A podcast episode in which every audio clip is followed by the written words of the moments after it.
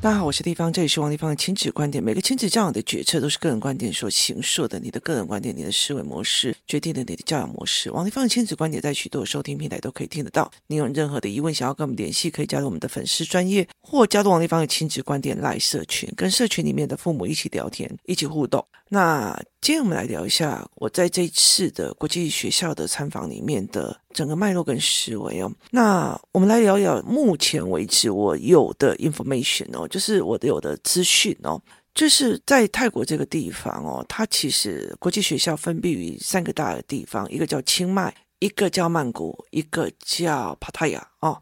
那其实这三个地方，我记得他们就是说一百七十几所。那既有国际学校认证联盟的是一百七十几所，它有两个所谓的系统去评价你是不是符合国际学校。那有些国际学校其实它是英美来这里的分校哦，那跟宿雾的状况其实是一模一样的。那宿雾其实相对来讲，它其实就是很单纯，然后就是下课就去会去哦。可是。曼谷是一个多彩多姿的地方，它不管是人，它不管是事情，它不管是看事情的面向，它其实多元的哦。宿雾是一个是一个很 local 的思维这样子哦，所以它的差别其实差别蛮大，就是文化刺激是很少，环境刺激也相对少，它就是一个很适合退休哦。但是它可以有英文一对一，因为它大部分都是英文的哦。那国际学校有一个很大的概念哦，我知道有很多的学校哦，例如说啊，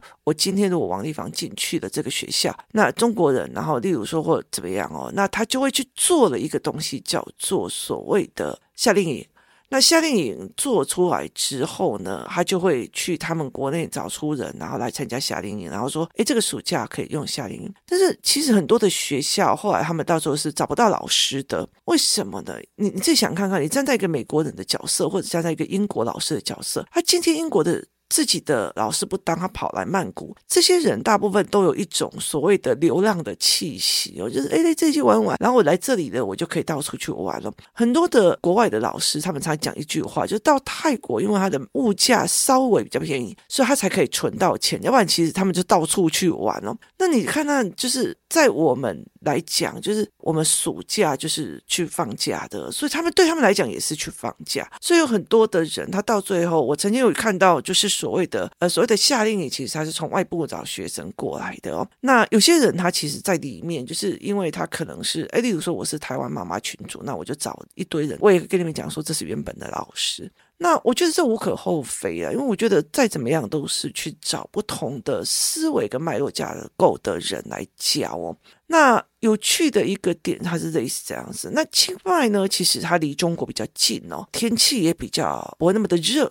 好，所以其实清迈的国际学校有非常非常多的中国人，然后包括很多清迈的房子啊，干嘛的，就是都比较便宜哦。所以清迈非常非常多中国的国际学校的成分这样子。那帕塔亚它就比较是一个呃国外度假的，就是比较欧美人士比较多的一个国际学校。那你就想想看哦，就其实呃，我记得我那个时候，我之前从欧洲回台湾的时候，我曾经在曼谷转机嘛。我那时候就觉得哇，好多外国人哦，这样子哦。那你想，欧洲的那一些人，其实他们大部分都在很冷很冷的地方，所以其实他们很 blue，就是忧郁这样。那他们很喜欢去热带性国家，包括西班牙，所以你知道暑假西班牙都会被爆满。然后他们最好的一个地方就是拿欧洲的，就是消费，就是金额，然后去泰国消费哦。所以那时候我那时候在泰曼谷转机的时候，一到曼谷的时候，我就看到所有的欧美人士都下飞机哦，然后上来的就是转机要上来的，几乎都是去那个，就是那个时候有很多的泰佣哦来台湾的。所以那个时候我就觉得，哎，这蛮有趣的。那后来我其实因为网路的方便性跟网络的工作的性别，所以其实导致有很多的，就是欧美人士他喜欢去帕塔亚，在帕塔亚里面，他们喜欢晒太阳，喜欢阳光，喜欢海水哦，他们就会在那边，然后就让自己的孩子去读那边的国际学校，但但是他比较悠闲哦。那曼谷呢，它就是一个竞争非常激烈的。我们第一家去看的国际学校是在日本区。也就是日本大使馆附近哦，哇，那个学费是一百多万哦。那他们包括他的游泳池啊，就健身房啊，然后室内跑步的那个圈哦，他们那边的几乎百分之六十以上是日本的孩子。那接下来还有很多的各国的孩子这样说，那边是一个比较多外交官的一个地方，然后比较多外交企业的一个地方哦，所以设备来讲什么都是蛮，是我看过最顶级的哦。他的学费一年下来大概一百万，就是你知道越年纪越小，学费越便宜嘛，越高就越贵这样，大概就是在我儿子或我女儿的 range 都在一百万这样。它里面设备超好的哦，小孩的衣服啊，干嘛就是那种英国贵族学校的样貌这样。那你在那边哦，其实我觉得在那里，其实让我最印象深刻，孩子的对谈的模式是让我印象很深刻的哦，所以我就会觉得诶，蛮有趣的。那呃，后来的几个学校有些比较在郊区，比较远，可是也还好。那最后我们有找到两家，它是在。很偏远的地方哦，那个偏远到哦，我在叫计程车要回去都找不到地方回去哦。后来跟我们接洽那个人，他就开车走了嘛。他看到我们一群人站在他们校门口，然后后来就打电话说：“我叫校车去把你们接到外面的马路上。”你知道外面马路多远吗？哦，那附近全部都是高尔夫球场，他们有自己的高尔夫球场，他们会有自己的足球场，他们会有自己的游泳池，甚至他们会有。自己的高尔夫球车去接送或干嘛，他们用了非常非常多的东西去陪孩子做健身，陪孩子做很多的思维，这样子哦。蛮有趣的，就是这整个过程其实是蛮有趣的。以前我就觉得说，他们有很多人在跟我们在聊说，呃，美国人哦，身材好的都是有钱人，身材不好的都是胖的，然后都是比较贫穷的，因为他们都会去买汉堡，很便宜啊，那其实不健康。那呃，有钱人都会重视健身啊，吃原型食物啊，然后他们是会思考他们吃了什么东西的哦。那后来，其实我在这整个观察下来，我后来发现，他们这些私立学校的，一到国中或高中的时候，就开始在陪孩子做健身，他要养成他健身的习惯哦，这是让我觉得非常特别的。所以，他们其实，在那边的房地产里面，你买了一个公寓上来哦，你其实是在台湾转移资产过去。那有些人在那边招租或干嘛，可是很多大部分的人，他们其实都一定是在健身房。那那边的健身房不像台湾的健身房哦，不是很疗效，就是。呃，有一个很奇怪的味道，他们就是一个很健康的那种样貌，就是那种飞轮啊，什么都有这样子哦，所以它就是让你在那边真的是每天就是会有健身游泳、健身游泳，那是一个他们的房子的基础配备，然后那不计入你的房价里面哦，那他是这样子的在思考这些孩子们接下来要养成的思维习惯、养成的健身的习惯、养成的逻辑的习惯跟养成的思维的习惯哦，是一个非常有趣的。一个思考逻辑。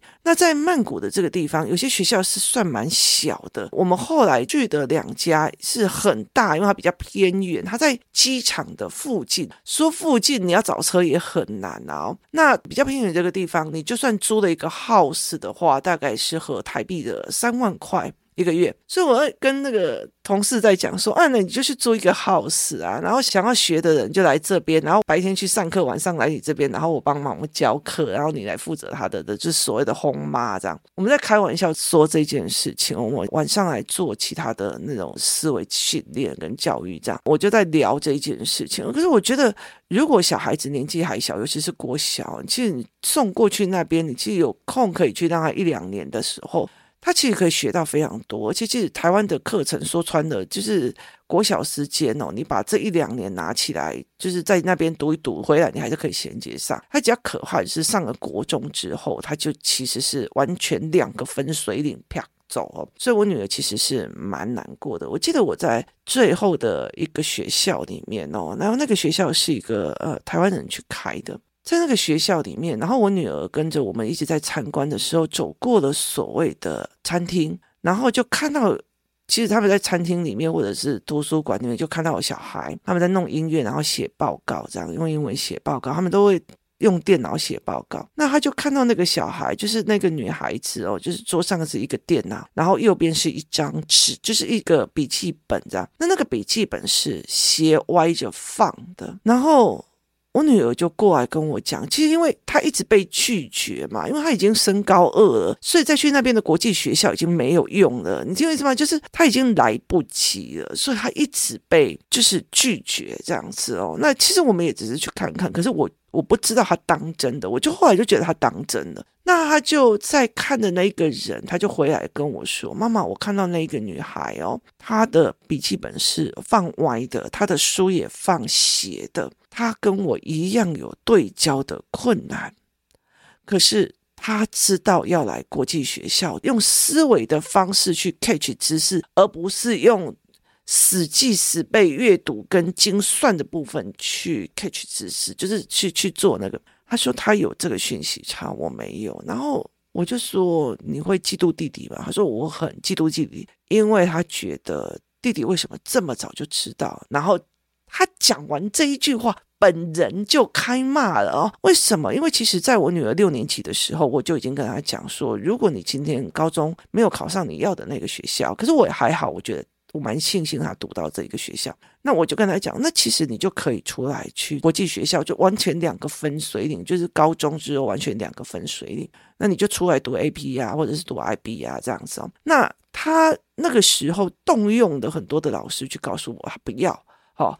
那后来其实到最后，他现在已经来不及了。再去看的时候，他觉得很可惜。那之前我们在笑他同学，本来是呃可以考到很好的高中，然后可是后来去他们学校读另外一个课程的时候，他还在笑他为什么做这个选择是降维打击。后来他在整个学术过程中当中，他才理解为什么他同学做这样的，他人家的讯息差比他好，做了一个非常对的选择性哦，所以。对我们来讲，其实是这样在看的。你你在台湾，你永远都看不到，其实别人是用不同的思维、不同的教育、不同的状况在用。那我女儿是忽然会理解的一件事情，她错失了哪些东西？他错失了哪些东西？他错失了哪些机会？他在所有的讯息差里面找到了完全不一样的东西哦。他整个开始就觉得为什么会是这个样子？那我后来就跟他讲说，我早就有跟你说，我妈妈有这种资源哦。我们常常在讲进庙七神，因为你的妈是王丽芳，所以你可以跟我耍赖干嘛的都没有？你都可以 OK 的。导致你会觉得这个讯息不重要。我觉得当 information 当知识过得太廉价的时候，你就会看不起知识。这是我觉得印象很深刻。所以我常常会跟小孩讲：我为什么要教你？你凭什么要让我教？就是对他们来讲，他们就只要问你，就要回答我啊，你就要回答我啊。那种样子其实会让他看不起学识知识，因为他会觉得太廉价了。那后来他其实在我女儿身上，我就看到了，因为妈妈跟他讲的是廉价的，那所以对他来讲，他就变成后来他整个呈现了一种很低潮的一个概念。那后来我才会去跟他聊这件事情，说同样有眼睛的状况，那在台湾其实这眼睛的状况不代表你笨，只是因为你没有办法用大量的去对准这种写标准答案、写算式的一个方式，可是你们的思维逻辑是强大的。思维逻辑跟逻辑能力，我常常会在讲说，台湾那种 L 读册，就是会读书的，都是去当。公务人员或老师，然后不会读书的都是大老板。他其实不是，是因为他的逻辑思维跟活用性根本不适合我们的考试架构。那这时候我帮他找出了一个考试的一个，就是学习架构是适合这一群孩子的。他不需要去背几年几月发生了什么卢沟桥事变或干嘛，而是他去了解那个在那个时候的政治经济经贸状况。如果是你，你会不会会选择出做出同样的这一件事情？的决策，这个他们是用这样子的方式去引导你思考，去引导你去做笔记，其实引导你去做 paper 的，所以他们会去听别人的思维，去听别人的角度，这才是一个非常重要的一个思维跟概念哦。那我后来在这整个过程里面，陪孩子在思考这个逻辑跟这个论点，那我女儿会觉得。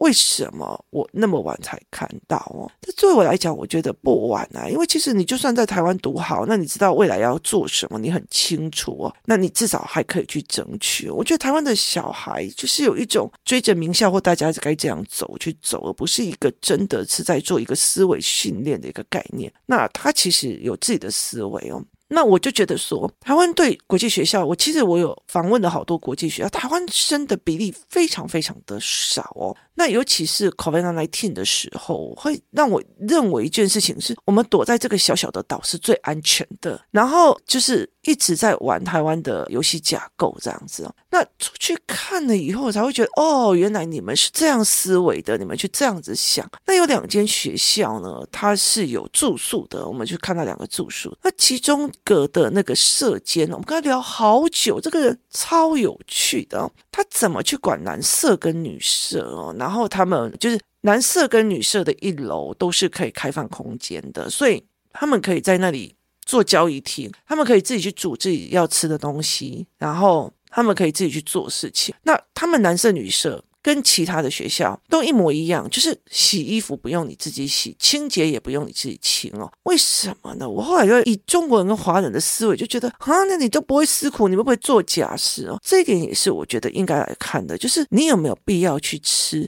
没有价值的苦，或者是你有没有能力去评断哪些苦是有价值，跟哪些是没价值的？如果今天要在你的太阳底下一直走，一直走，一直走，一直走，我跟你讲，你脑袋你就是会空的哦。所以其实很多的东西是没有价值的苦，可是有些苦是有价值的，会促进你脑袋思考的，是。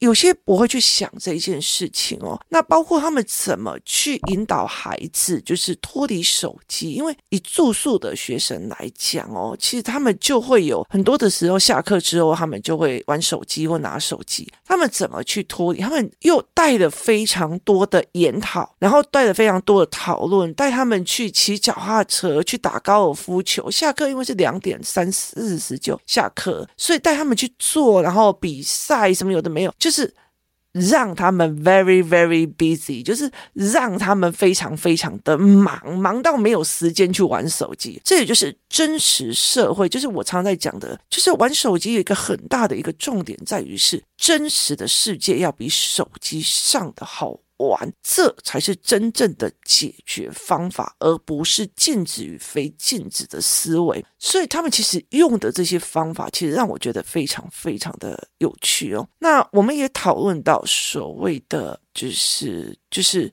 退学结构哦。他们其中有一个学校要去告诉我说，我们很多人在讲入学，我们在问退学。他说他们其实没有办法接受霸凌的，所以如果第一次霸凌，这两方都有话讲，他们会听。然后第二次如果再是霸凌，而且是已经动到别人身体或者是排挤那些，就是马上退学。在马上退学的这件事情，其实对这群小孩是一件非常大的震撼。尤其是我像我儿子，因为在台湾公立学校，你在那边欢，你在那边干嘛？有没有？大家就不让你忍着。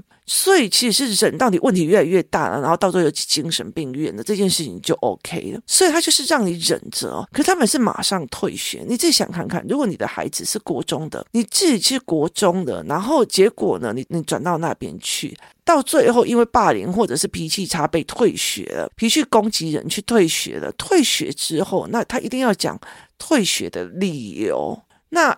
他们当然会帮你写好话，但是通常就会两种，一种真的是事况很严重，他就会直接建议进去治疗机构或者特殊教育的场域，然后另外一个就是。帮你写的很含蓄，就等于是你到最后，你一个行为就毁掉你半个人生，因为你回不了台湾了，或者是你回不了哪里的哦。那所以其实你一个行为就，它其实很像真实社会哦。所以这是也是一定要去思考的一件事情。包括说在台湾，我们是以碾压别人哦，我这一次比你考一百分呢，你那只才九十几分哦。而且台湾哦，不会有一种叫做延长战线的思维，就是。我今天所做的某一个行为，我不会在三年之后得到一个回报。我们就是一个集体的，而这一次考一百分了，那下一次又重新计算哦。我们没有这种延长的，可是他们的报告或他们的思维是一个延长的哦。所以台湾是一种短期性的所谓的单丝碾压。那如果你带着这种我要碾压别人的心态进去，一个要共好心态，我可能这一个人是日本的外交人员，然后那个人是法国的外交人员。你这两个孩子是互相碾压的，他就不会有人脉的价值哦。所以其实他们要的是一个共好的一个思维。所以我们常在讲说。最上面的那一群人是共好，最下面的人就是想一抠两抠的，我还跟你计较个一边去，就是为了小名小利在计较的这一群人，为一分两分在计较，所以他那个思维是完全不一样。那你的孩子是有一个高的分数，就想要碾压别人的嘛？那他去到那边有真的要到他要的那个人脉的思维嘛？这也是引发我在两个思考里面里面最重要的一个思维逻辑。我去思考了，到底我的孩子适不适合这个学校，或者是对我来讲，我当然很清楚我两个小孩的创作力跟我两个孩思维的能力，跟他们自己的眼睛障碍跟手的障碍，他们真的比较适合那边的环境。可是他们不确定是适合，就是我是不是把他们的人格养到一个更好一个思维的一个逻辑去在那边，他可以八面玲珑的让所有的孩子都 OK，这才是一个最重要的一个思维模式哦。觉得后来其实。在讲一件事情，是因为是说，当你有习惯走出去的时候，你才有跨学科领域的结合。我的整骨师哦，他其实是一个很厉害的人，他他跑到中国去学中医，然后又跑回来台湾学西医。他是你敢愿意走出去，然后突破你自己的舒适圈，是一个。我一直很想让孩子去面对的是事情，所以，例如说，我小时候带他们去宿务，就一住就是一个月。好，那很大的原因是你从我这样，你只有我们三个人了，我们要突破台湾所有的惯性思维跟惯性习惯去做这一块。那我今天去到泰国，那你要换成泰国人的脑去做你的惯性思维，永远不要拿着你原本的思维去评价别人，你不可以拿着基督教的。思维去评价佛教，你不可以拿佛教去评价基督教，你不可以拿着台湾的人，哎呀，他们那个很脏，那个怎样，那个，我就觉得，如果你要永远戴着那个帽子，那你就不要出国了哦。这这其实我觉得这是一个非常非常重要的，去看别人的思维架构跟思维逻辑哦。那在国际学校里面，可以给我一个统称那个概念，我就觉得它可以让你去看到各种。不同的思维，每天都在颠覆你的思维。包括，例如说，我们去看到一个学校，他们的餐厅，哦，因为小孩子有些时候他们在意的只有餐厅。那我就看到一个餐厅，我知道看到那个餐厅有独自的一区，因为他那边有非常非常多的印度裔，所以我就看到有一个独自的一区哦，它完完全全都是印度裔的蔬食。甚至你就会了解这些学校们在这整个细节里面，他们在尊重各种不同的文化里面所采取的思维样貌。他会给你就是哦，我这边印度裔多，那就给你一个蔬食印度蔬食区哦，这些非常有趣的事情哦。包括我也曾经看过有些人，他就是回教徒，所以他必须要有特殊的就是肉品的吃法，他们不能吃猪肉哦。所以在这整个概念里面，它是完完全全是尊重你的思维模式的。那你用什么样的心态去看？哎呦，那印度人，可是你有没有想过，印度人可以送到泰国里面的国际学校，那一定是他们印度里面的高阶层或者是中高阶层。其实你等于去结交了各个国家里面的某一个特殊的群体，而这些群体他们的思维样貌可能跟我们台湾人有非常非常大的不同。不要用我们自己的帽子去评价别人。哦，他们其实让我思考蛮多东西的，非常感谢这次的经验跟遇到的所有的人哦，这是一个非常有趣的概念。所以我们去到那边，我们也尝试的非常多。我们去到那个有一个地方，就是到了门口，然后就完全没有办法坐计程车走，然后他们找了一个校车把我们载到一个路口，一个大马路路口，跟我们讲说：“哎，你们过那个天桥去那个地方，然后坐车。”我们很高兴的过去之后，你知道我呃，其实。